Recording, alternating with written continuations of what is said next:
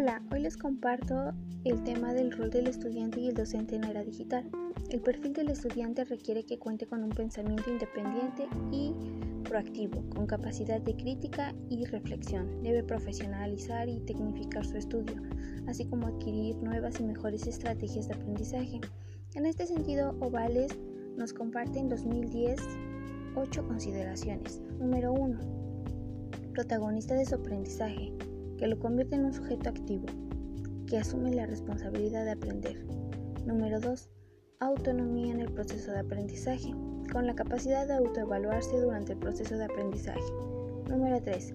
Capacidad para dialogar y trabajar en equipo con la facilidad de escuchar, respetar y tolerar los diversos criterios de las opiniones.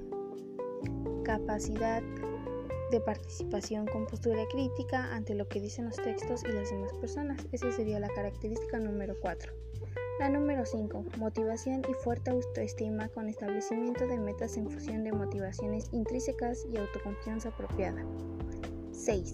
Curiosidad e interés por la investigación consciente de que pueden generar un nuevo conocimiento a partir de adquirir otros. Número 7. Interés en las TIC con facilidad para acceder a la información electrónica. 8 el dominio de las técnicas de estrategias de aprendizaje con el empleo de herramientas disponibles también en Internet. El perfil del estudiante en pleno siglo XXI lo orienta a ser responsable, a ser un individuo participativo y colaborativo, con capacidad de autorreflexionar y ser generador de también varios conocimientos. Ahora bien, ¿cuál es el rol que el docente debe tomar en esta era digital también?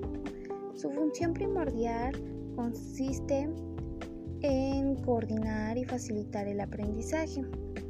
También mejora la calidad de vida del alumnado. Él debe ser visto por los alumnos como un organizador, un guía, un acompañante, un orientador, asesor, tutor, gestor del aprendizaje. Mm, debe cambiar la transmisión unidireccional del conocimiento para el intercambio horizontal de información. Algunas de sus tareas que debe cumplir es guiar los procesos de búsqueda y seleccionar los que realmente se necesita, interpretar datos, sintetizar el contenido y difundirlo. Viñas y Cuenca en 2016 refieren que los docentes, además de adaptarse a metodologías de enseñanza mm, y actitudes digitales que motiven a los estudiantes, no solo en el aula, sino en casa, en su vida social y en sus entornos de ocio. Los alumnos y el docente deben tecnificarse más, deben estar actualizados y deben ser competentes a esta, e, a esta era nueva.